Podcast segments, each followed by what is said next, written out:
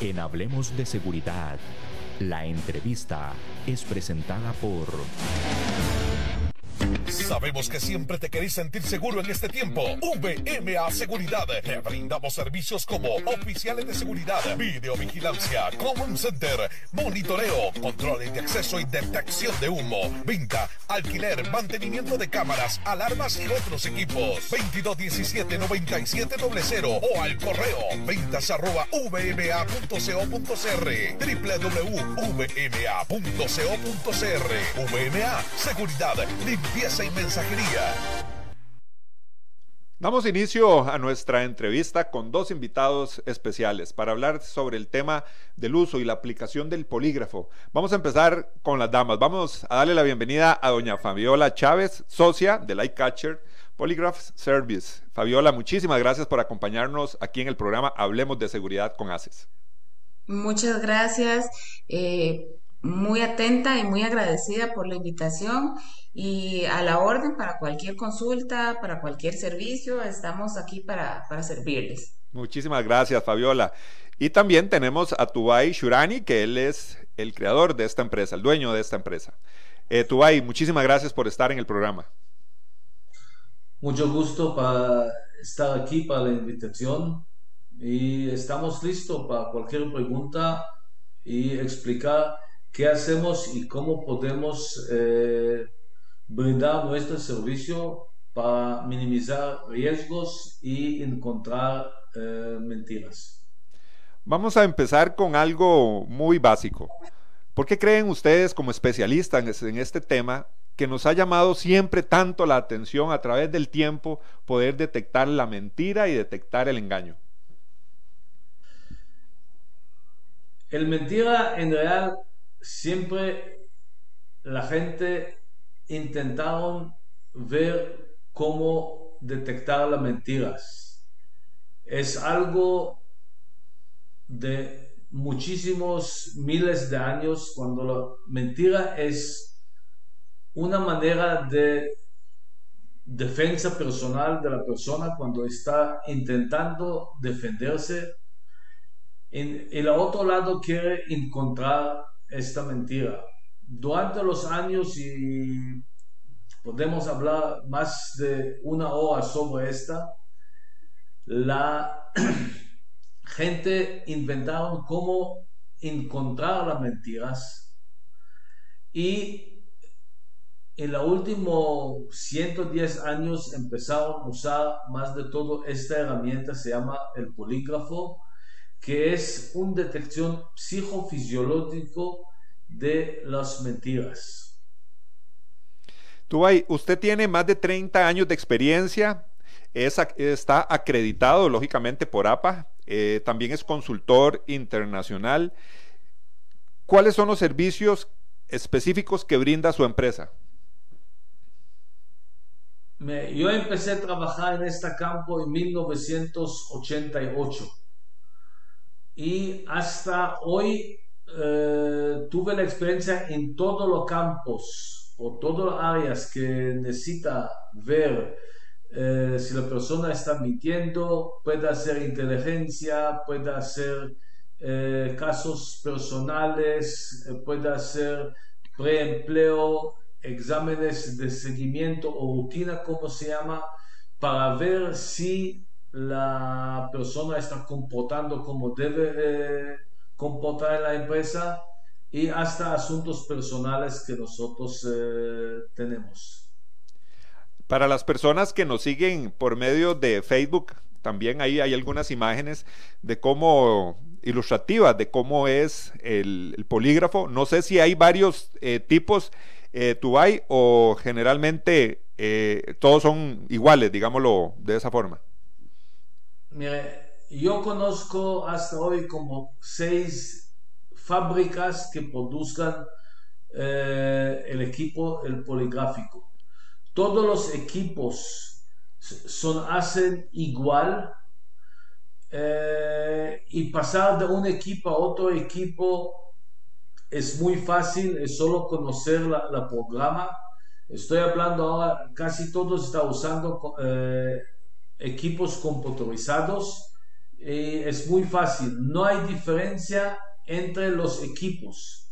Los equipos que miden la mismo en, todo, en todos los eh, trazos que tenemos. no hay diferencia, como digo, en los equipos. La diferencia es en el factor humano que está manejando el equipo. Y ahí estaríamos entrando en el, tema del examinador también. Fabiola, eh, desde el año 2002 estás incorporada a este trabajo en el tema del uso del, del, polígrafo. ¿Nos podrías contar un poquito de cómo te integraste vos a este trabajo y elementos fundamentales de lo que es la aplicación de un detector de polígrafo? Bueno, el, inicio de, mis, funciones con, el servicio de polígrafo fue, a nivel privado. En el país eh, básicamente había muy poco servicio, solo una empresa en ese tiempo lo, generaba. Eh, inicié mis, mis, mis asuntos poligráficos con la empresa justamente VMA, con quien tomé el curso en Guatemala no, empezamos a dar servicios a nivel privado en las áreas principalmente de preempleo, de contratación de personal. La búsqueda en los servicios de contratación de personal es, es encontrar el perfil idóneo en cuanto a la confiabilidad de las personas que están aplicando. Claramente no tenemos alas, no somos ángeles, como siempre comentamos, pero existen personas que tienen un perfil de eh, valores morales que es lo que se busca o lo que busca cada empresa para contar, así como buscan un perfil idóneo de personalidad, de otros factores importantes que unas, algunas pruebas psicométricas miden, el factor del polígrafo lo que mide es la confiabilidad y la veracidad que pueda tener un candidato en, el proceso de, de preselección.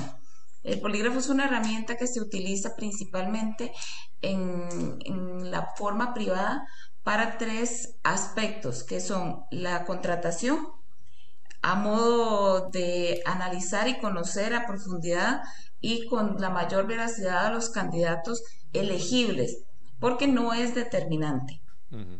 La segunda es la de seguimientos, que es un factor más de auditoría el tipo de eh, contratación de, servicios para seguimientos son eh, para analizar qué tipo de riesgos puedes estar representando o estar teniendo la empresa.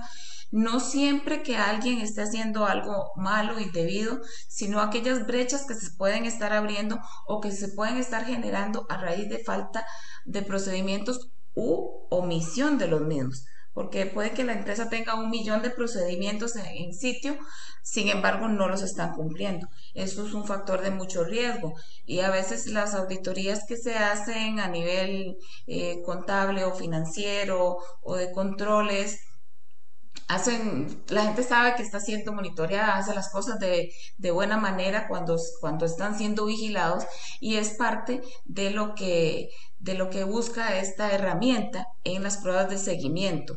¿De qué manera?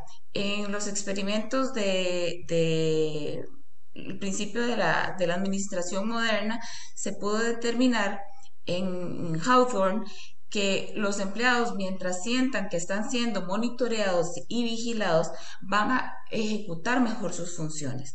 A la hora de que usted está permitiéndole a las personas expresarse, comunicarse y además que saben que están siendo monitoreados y analizados individualmente, la persona siempre va a buscar mejorar y mostrar su mejor forma y encontrar las formas incluso de hacer mejor su trabajo. A veces eh, está un poco eh, estigmatizado el tema del polígrafo en cuanto a esto, y no siempre lo que se busca es, mire, quién está robando, quién es el delincuente. Muchas veces la herramienta es muy útil en el tema de mejorar los sistemas y el rendimiento, incluso el servicio al cliente de una organización. La otra parte que damos servicio, que desde siempre hemos eh, prestado el servicio desde mis inicios, son las investigaciones propiamente, en determinar o descartar cualquier involucramiento que una persona pueda tener en una situación determinada sobre como ejemplo una desaparición de una chequera, una estafa un cheque robado, falsificado. Eh, muchas veces las personas están involucradas en el mal momento, en un mal lugar. Una persona tiene custodia de unos cheques, alguien abusa su confianza y su falta de control, no cerró la gaveta, alguien le robó un cheque y ya la persona es la principal sospechosa porque es la que está a cargo y no necesariamente. Ahí es donde la herramienta se convierte en el mejor amigo del inocente. Fabiola, ¿por qué? Eh, perdona eh, que te interrumpa. Eh, me estabas diciendo que esto, eso es la principal herramienta para la persona inocente. Correcto. ¿Por qué es el mejor amigo de la persona inocente? Cuando hay un caso, dicen, no hay crimen perfecto. Siempre hay una prueba, siempre hay una falla, al final eh, existe el factor moral, la conciencia y la persona puede llegar a confesar. Cuando usted es inocente, y principalmente cuando no tiene ningún testigo, es como les digo siempre, es entre Dios y usted, la verdad. No existe una otra persona que te pueda decir, mire, yo de verdad no me robé ese cheque. Yo en realidad no falsifiqué esa firma. Yo no me robé ese inventario. Yo no cogí ese dinero de esa caja chica pero yo soy la única persona que tiene las llaves, yo soy la única persona que la custodia.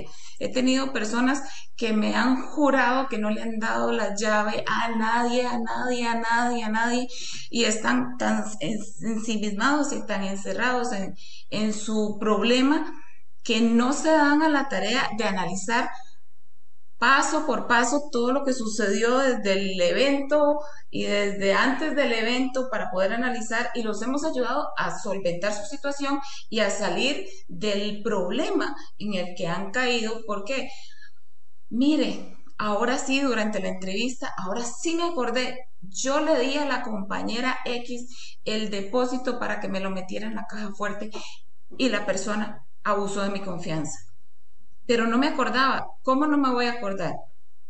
Y en ese momento se libera la persona, se libera la memoria y le ayudamos a la persona a demostrar su inocencia. Ese es, ese es el momento más importante en el, en el tema de, de las investigaciones.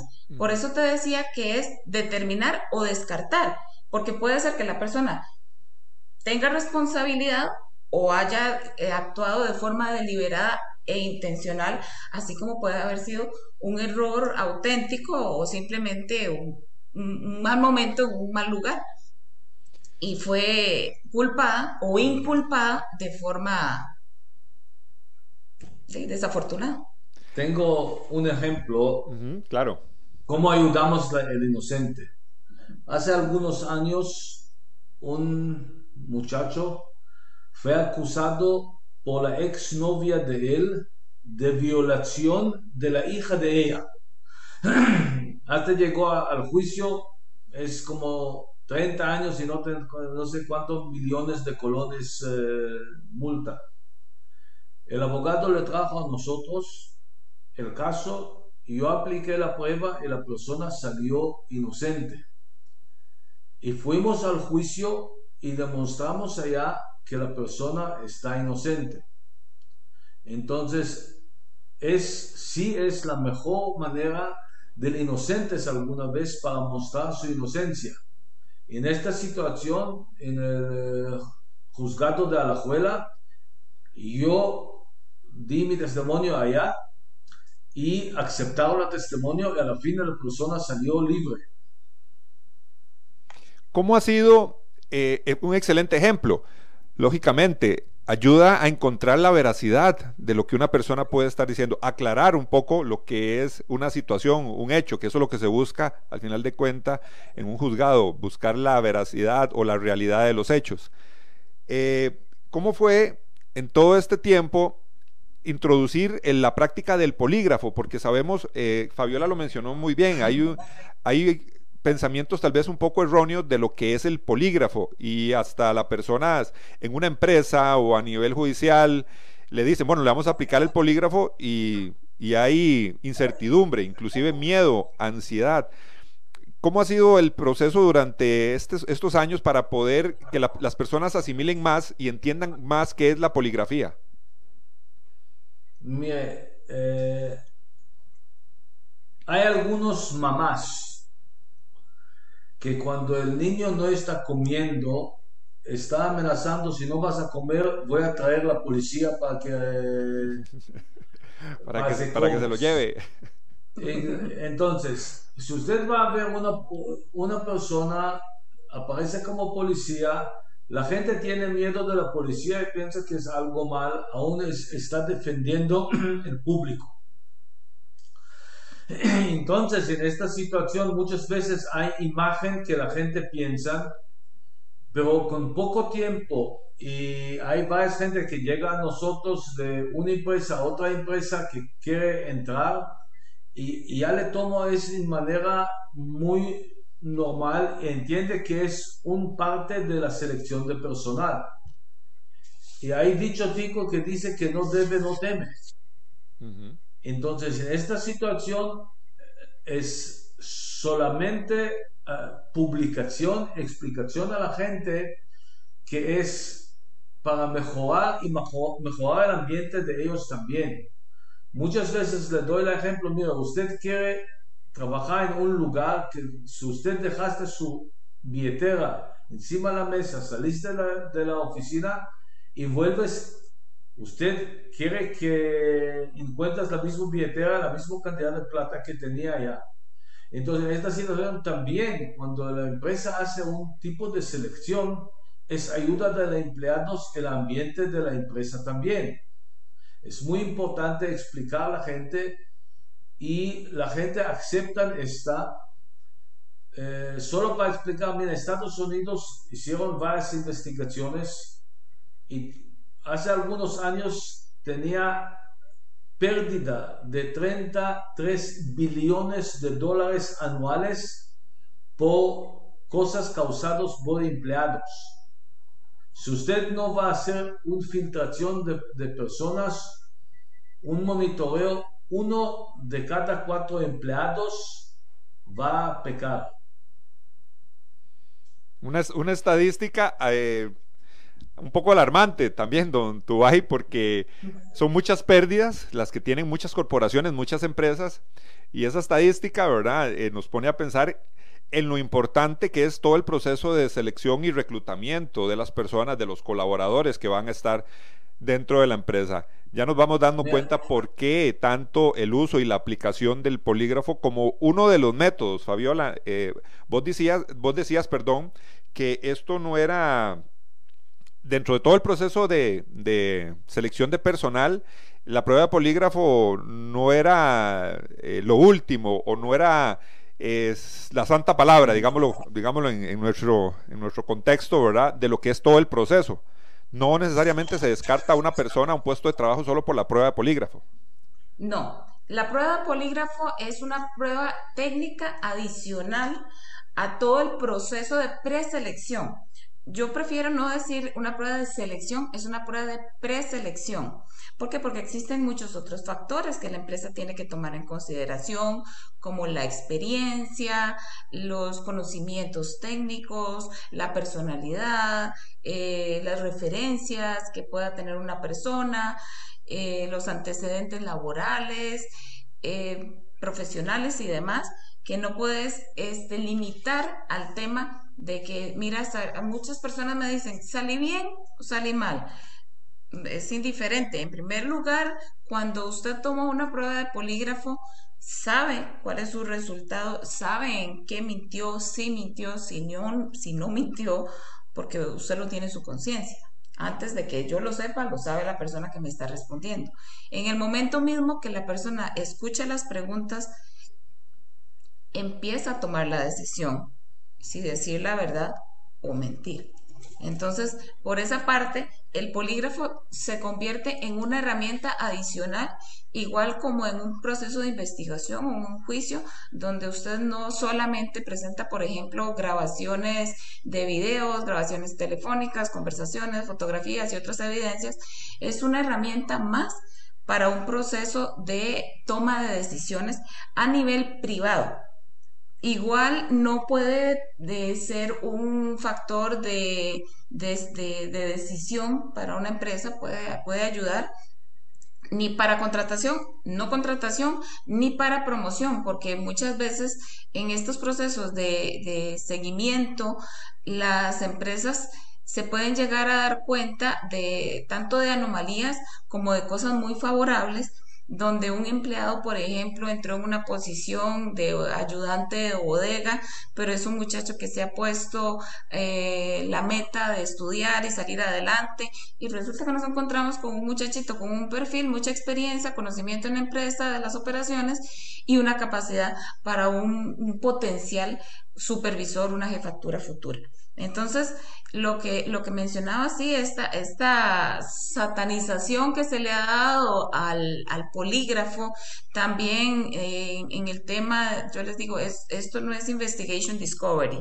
Aquí no estamos buscando criminales, entonces hay muchos programas, la televisión no ayuda porque a veces entran, esta es nuestra oficina, entonces dicen, qué clara, Sí, porque los efectos especiales en la televisión te ponen todas las pruebas oscuritas, con una lámpara, con una iluminación así toda misteriosa. Eso no sucede. El, el ambiente de una prueba de polígrafo tiene que ser lo más relajante y amigable en la medida de lo posible para que el examinado se sienta lo más cómodo posible.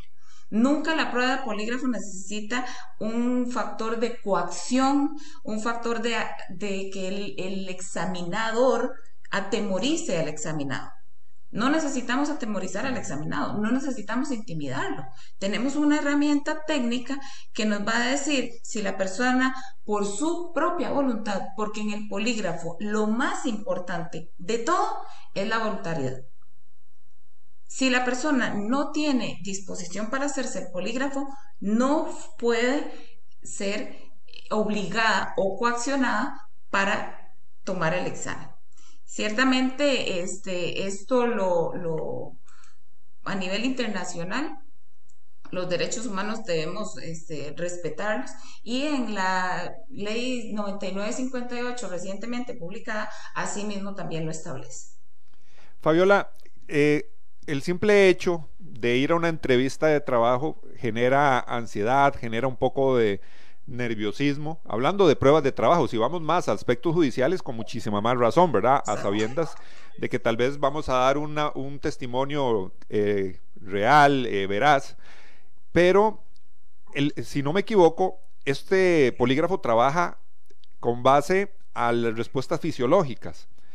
Eh, con solo el hecho de ir a una entrevista de este tipo, yo creo que ya hay una alteración importante. ¿Cómo se, eh, se controla este tema? ¿Es ya la mística del examinador o meramente ya la, eh, tecnología que tiene el polígrafo? Ah, en, en este tema de, de del miedo, de la ansiedad, del estrés que genera una prueba, es correcto. Es lo mismo ir a una entrevista, es lo mismo ir al dentista, es lo mismo un examen de sangre. Eh, es, es un asunto de que sí vas a tener ansiedad y sí posiblemente vas a tener miedo. Técnicamente existe un concepto o dos conceptos en poligrafía que se manejan para este tipo de situaciones. Tenemos el temor a ser descubierto. El temor a ser descubierto, el temor a que me encuentren que estoy mintiendo, ese es el, miedo a ser descubierto y así se llama técnicamente. Y posterior a esto tenemos, o también al lado de esto, tenemos lo que se llama miedo del inocente. El miedo del inocente es aquella persona que aún sabiendo que no tiene nada que temer, que no tiene nada que esconder, tiene miedo. Y es lo más natural que podemos recibir. Sabemos ya por principio que todas las personas vienen con miedo o ansiedad. Eso lo expresan mucho. A veces en el examen te dicen, ay, qué raro, yo nunca he hecho nada malo, pero tengo miedo.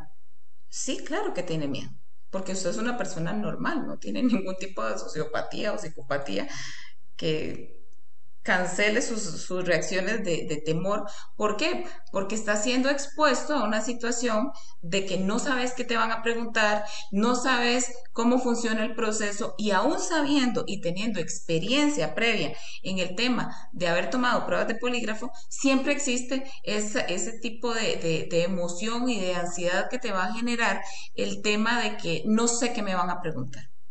Por eso es tan importante que durante el proceso de la prueba poligráfica, el examinado conozca antes de conectar el equipo las preguntas que se le van a hacer. Una prueba de polígrafo que una persona llega, la sientan, le conectan los instrumentos y le hacen las preguntas, eso no es profesional, ni es correcto, porque no vas a poder eliminar ese factor de ansiedad que tiene el inocente y disminuir el miedo del inocente.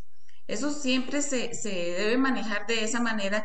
Cualquier prueba de polígrafo, a veces los clientes dicen por lo de la forma de los informes, ah, tal vez les lleva unos 15 minutos. Ninguna prueba de polígrafo va a durar menos de una hora. no, hay, posibilidad. Hay una, vos decís, eh, se le explica o se, se, le presentan las preguntas al examinado eh, para que, porque muchas preguntas, aunque sean preguntas de sí y no, eh, preguntas cerradas, también hay un elemento de interpretación de, del examinado. Por ejemplo, si le preguntan, ¿usted en algún momento robó algo? De tal vez la persona interpreta de ahí, cuando yo estaba chiquillo me robé algo del súper o me robé un chocolate y tal vez lo interpreta como, o sea, hay una interpretación a pesar de que la pregunta sea, eh, trate de ser lo más cerrada, ¿verdad? Posible. Eh, no sé, es súper importante lo que acabas de, preguntar, súper importante, porque es el, el efecto de decodificación. En la comunicación, yo siempre les digo, vea, esto es importante, esta parte es muy importante, y nos acordamos de las clases de tercer grado de español que tenían el interlocutor y el receptor y la cajita de la interpretación. Eso es elemental durante la entrevista, previo a la toma de los datos. ¿Por qué? Porque es importantísimo entender que lo que yo estoy preguntando, el examinado está entendiendo lo mismo. Se le, se le formula la pregunta como estás diciendo. Bueno, ¿alguna vez se robó algo? Usualmente la, la respuesta a esa pregunta es sí. Todo el mundo se ha robado algo. Sí, mire, mire, es que yo tenía 15 años y le robó la bola de fútbol a mi mejor amigo. Tengo 35 y tengo la bola guardada en el closet. Y nunca me atreví a decirle a mi mejor amigo. Y es algo, para esa persona es súper relevante. No es una persona mala, no es una persona que haya cometido, pero es algo que lleva en la conciencia. Es súper interesante conversar con la gente. Tenemos que permitir que la persona exprese y diga cualquier situación que tenga aun cuando no sea relevante para el examen, pero es relevante para la persona. Siendo relevante para el examinado, es relevante para nosotros. Ahí determinamos si es ese el punto que estamos buscando o es algo diferente a lo que estamos buscando. En el, en el tema, tenemos que ser muy específicos en las preguntas. la formulación de las preguntas es parte central del éxito que pueda tener una prueba de polígrafo. Porque si formulamos mal una pregunta, todo el polígrafo se puede ir al traste total. Te pongo un ejemplo de una situación que atendimos de un robo de pollo. Entonces, unos sospechosos fueron evaluados y les preguntaron si habían robado carne. Las personas salieron bien a pesar de que todo apuntaba que eran ellas. Eh, cuando nos presentaron eh, la, situación, nos dijeron, ¿por qué salieron bien si nosotros sabemos hasta hay evidencias? También el tema de la conceptualización. Por ejemplo, acá te hablan de carne, en Costa Rica por lo menos, y hablamos de carne de res. Automáticamente te dicen carne y pensás en una vaca y pollo es pollo y una chuleta es cerdo, porque así hemos sido eh, creados y, formados. Entonces, hay que ser muy, muy, muy específicos cuando se hace una prueba de polígrafo. En este caso habría que preguntar por pollo o carne de pollo. Claro. Excelente. Porque no puedes preguntar carne. Entonces la conceptualización es súper importante porque un examinado también se te puede escapar por algo tan pequeño como eso. Y también puedes cometer una injusticia porque no hiciste bien el trabajo de profundizar y permitir que la persona tuviera posibilidad. Eh, por ejemplo, a veces uno habla del tema de consumo de drogas que es muy popular en el país. Y la gente dice, sí, mire, pero fue hace mucho tiempo. O a veces te dicen, mm, no. Eh, ya cuando, cuando ves que hay una dudita, entonces usted dice, cuénteme. Ay, qué pena. Es que miren, el colegio una vez y ya te dan una historia ahí pequeñita. no importa. Estamos buscando algo que sea que te genere problemas en el trabajo. Porque incluso hay empresas que dicen, a mí no me importa que la persona consuma drogas. Lo que yo no quiero es que me venga a consumir en horas de trabajo. Pero eso ya es determinación de cada empresa. Nosotros nunca le vamos a decir al cliente, este es bueno o este es malo, contrátelo o no contrátelo. Lo que buscamos es darle una radiografía de los valores que tiene esa persona y del tipo de confiabilidad que tiene el candidato.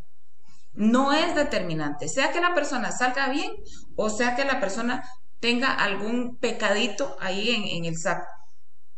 Porque la, empresa puede decir, bueno, pero es que me gusta mucho porque técnicamente es muy bueno. Tiene muchas habilidades en esta área. Le vamos a dar una oportunidad y ahí es donde vienen las pruebas de seguimiento porque esta parte de esta estigmatización es que a veces la gente no sabe cómo manejar las cosas o la información y entonces dicen, no, no le vamos a dar la oportunidad, no, le puedes dar la oportunidad y darle seguimiento mira, sí, te vamos a dar la oportunidad, te vamos a contratar, pero aquí no cometas los mismos errores del pasado. Y te vamos a estar monitoreando. Y todo bien. Vamos a ayudarte y nos vamos a ayudar mano a mano, ganar, ganar. Excelente lo que nos... este elemento que nos explica doña Fabiola es fundamental porque yo creo que esas son las preguntas que tiene mucha gente que va a estar sometida a un proceso de eh, polígrafo y más si está o quiere acceder a un empleo, más en estos momentos, con toda la dificultad que hay. Sabemos que hay procesos de selección, como ya nos los están explicando don Tubay y Fabiola, eh, sobre la aplicación de pruebas. Muchas personas se tienen esas interrogantes que hoy estamos dejando eh, al descubierto. Hoy, eh, después de la pausa, quiero preguntarle a, a don Tubay cuáles son esos elementos que a través de la experiencia que él tiene son necesarios para un examinador, para que un examinador haga su trabajo correctamente. Pero antes de que Don Tubay nos conteste esta pregunta, vamos a ir rápidamente a nuestra pausa. Sabemos que siempre te querés sentir seguro en este tiempo. VMA Seguridad. Te brindamos servicios como oficiales de seguridad, videovigilancia, common center, monitoreo, controles de acceso y detección de humo, venta, alquiler, mantenimiento de cámaras, alarmas y otros equipos. 2217-9700 o al correo ventas arroba vma.co.cr www.vma.co.cr VMA Seguridad limpieza y mensajería. Continuamos en su programa Hablemos de Seguridad con ACES. Hoy hablando sobre el polígrafo, hablando con Don Tubay Shurani, que él es fundador de la empresa Lightcatcher Polygraph Service, y también con Fabiola Chávez, que es socia de esta empresa. Los dos con mucha experiencia. Don Tubay, escuchando a Fabiola sobre la importancia que tiene el examinador sobre la persona que se está evaluando, se nos viene esa pregunta. Usted con su experiencia como instructor, ¿qué considera que son los elementos fundamentales que tiene que tener una persona para poder ser una persona que trabaja y aplica pruebas de polígrafo? Hay algunos factores que necesita tener. La primero que necesita hacer es una persona con mucho paciencia, que puede escuchar el examinado, no causar ninguna amenaza o intimidad sobre el examinado. Fabiola mencionó antes, para no aumentar la miedo de la inocente más que hay. Aparte de esta, como usted está andando o buscando un cirujano, vas a, vas a ver o vas a tratar de ver cuáles son los antecedentes de él, eh, cuántos años de experiencia tiene, dónde fue eh, capacitado. Por ejemplo, hoy es muy importante para la persona que hace el examen de polígrafo que, se, eh, que graduó de una escuela certificada por la APA o ISOPE, uno de los dos, dos asociaciones mundiales que certifican eh, escuelas. Si hablamos sobre años de experiencia, no quiero decir que una persona que comenzó ahora a trabajar no pueda ser buen examinador, pero para salir de diferentes problemas y todos los días tenemos algunos problemas, es mejor que tenga una experiencia igual con manejar un carro un chofer que tiene tan, muchos años de experiencia está más seguro de persona que ahora recibió su licencia. Aparte de esta, necesitan verificar si la persona está conocido mundialmente. Eh, por ejemplo, yo personalmente escribí dos libros eh, profesionales, uno por evaluación de gráfica y el otro cómo hacer la pre-entrevista antes del examen. Aparte de estas investigaciones eh, eh, que tiene, eh, nosotros hacemos, yo tengo 12 publicaciones de investigaciones profesionales, algunos de ellos Fabiola participó conmigo. Si el examinador participó en seminarios, actualizaciones. Eh, todo esto es muy importante para ver cómo usted escoge su examinador para tener la mejor o más eh, resultado más correcto.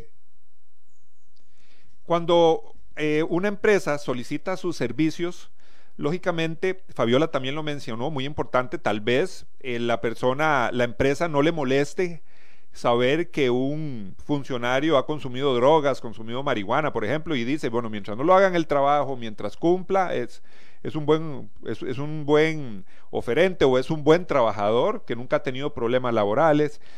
Ustedes tienen que ajustar las pruebas al perfil, al manual de puestos, a lo que busca el cliente.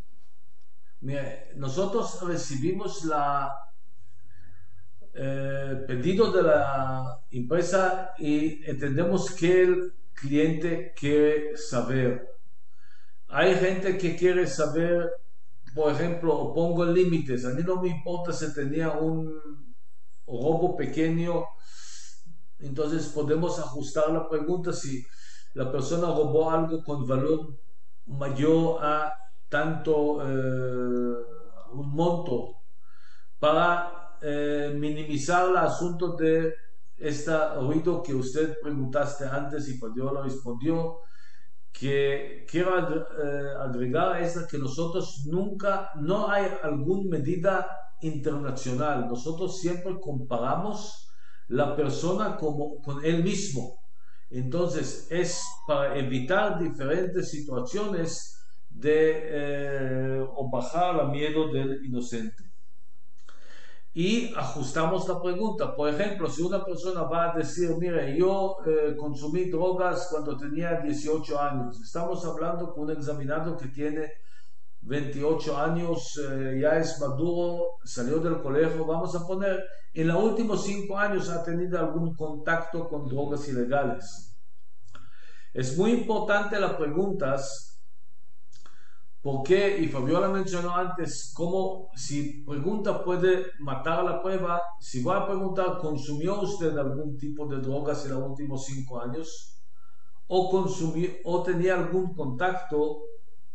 Es diferente. Por consumir es un acto que la persona está entrando algún químico tóxico en su cuerpo por su propia voluntad. Pero la otra puede ser un traficante de drogas, que mayoría de la gente que son traficantes de drogas ni le usan las drogas. Entonces, es más peligroso tener una persona que es delincuente, está traficando de drogas, un narcotráfico, de una persona que solo consumió una vez eh, un puro de marihuana, como dicen. Fabiola, con lo que ustedes nos explican, pareciera que establecer o delimitar bien las preguntas en la entrevista es casi que más importante que la propia aplicación del polígrafo. Totalmente. Totalmente. Por eso te mencioné que tu pregunta es muy acertada y muy importante, porque de ahí puede derivar un error, como te dije, un falso positivo o un falso negativo por una formulación incorrecta de la pregunta. Y es una parte elemental del curso de poligrafía. La formulación de preguntas. Durante un curso de poligrafía te das cuenta todo lo mal que hablamos y todo lo mal que no sabemos formular una pregunta. Y por eso las comunicaciones a veces entre los seres humanos son problemáticas porque preguntamos algo y la persona preguntas una cosa y contestan otra. Yo siempre les digo, escuchen bien y entiendan lo que les voy a preguntar. Y a veces me contestan otra cosa de lo que les estoy preguntando y les pongo como ejemplo, vea, ponga atención a lo que les estoy preguntando. A veces te preguntan, ¿te gusta el chocolate? Es que soy diabético. Yo no te pregunté si sos diabético. Yo te pregunté si te gusta el chocolate.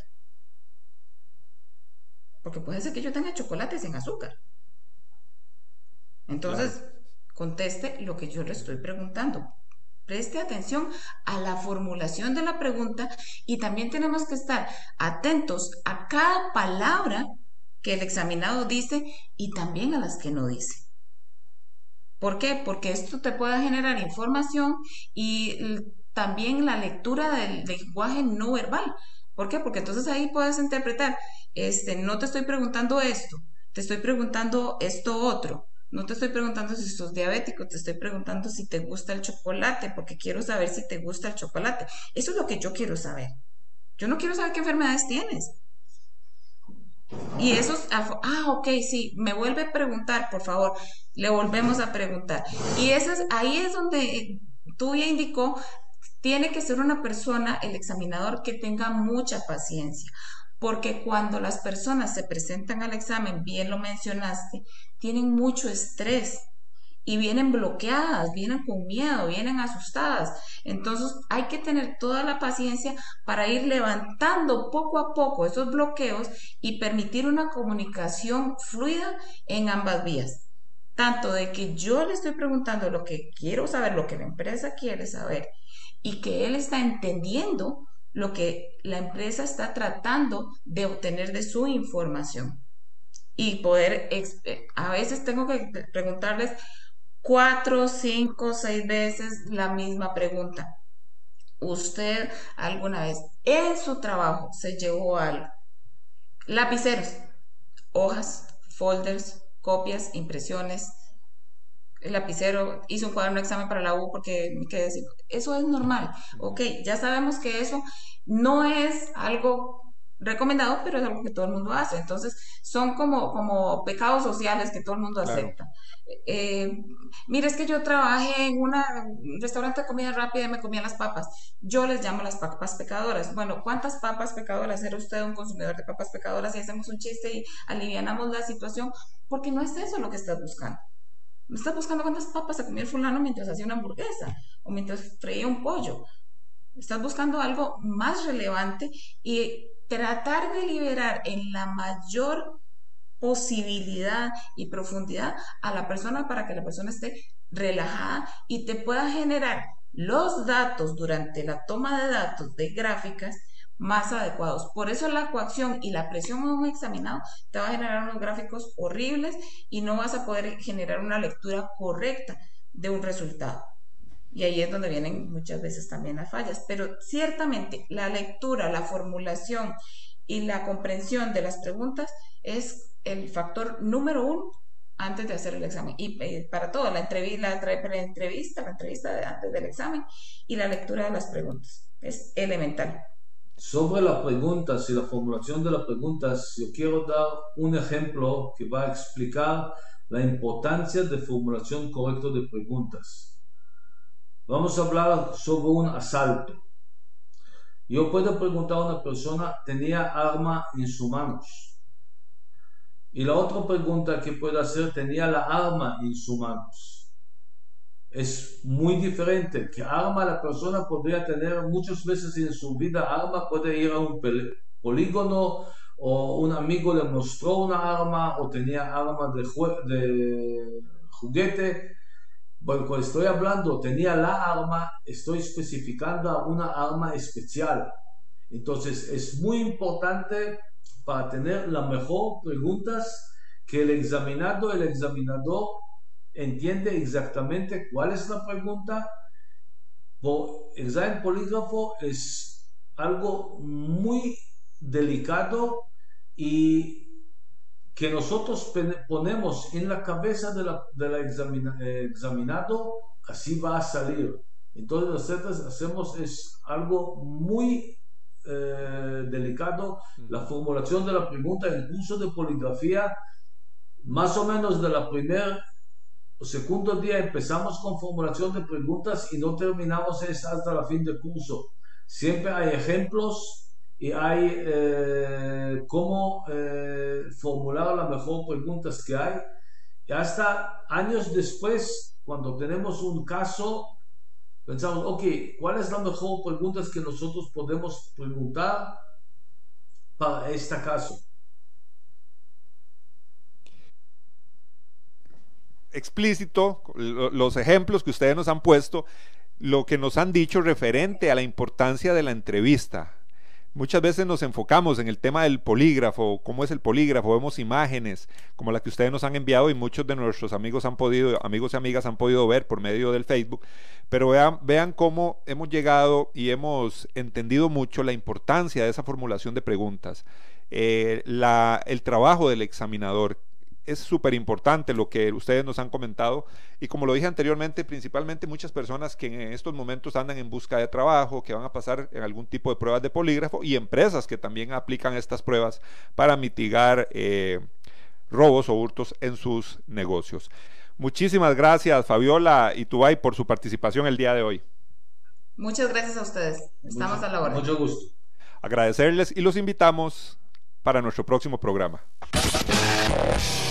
Asociación Costarricense de Empresas de Seguridad y Afines presentó Hablemos de Seguridad.